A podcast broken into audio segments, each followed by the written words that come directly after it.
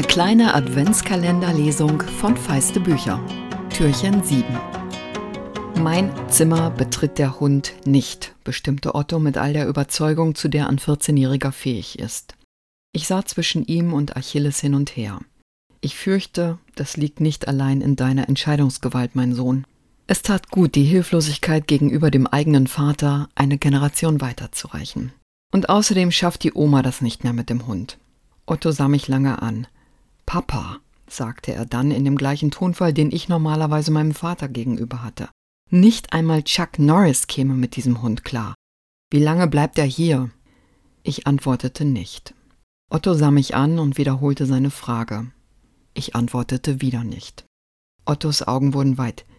Nee, sagte er schwach. Nee, oder? Ich glaube, er ist schon acht, warf ich hastig ein. Vielleicht stirbt er bald. Bevor der stirbt, bin ich längst ausgezogen, meinte Otto düster. Hunde werden 15 oder 16 Jahre alt. Ich versuchte ihn zu ködern. Ich erhöhe dein Taschengeld, wenn du mit ihm gehst. Mein Sohn lachte auf. Es klang nicht sehr fröhlich. Du glaubst nicht ernsthaft, dass ich mit dem Hund gehe, den du dir zugelebt hast, oder? Biete doch dem Hund Geld an, dass er alleine spazieren geht. Er verschwand in seinem Zimmer. Ich hörte, wie er den Schlüssel umdrehte und murmelte müde in Richtung des Hundes. Ich fürchte ja, alleine verstößt du gegen das Kriegswaffenkontrollgesetz. Eigentlich habe ich euch ab heute herausfordern wollen und alle Folgen hochladen wollen.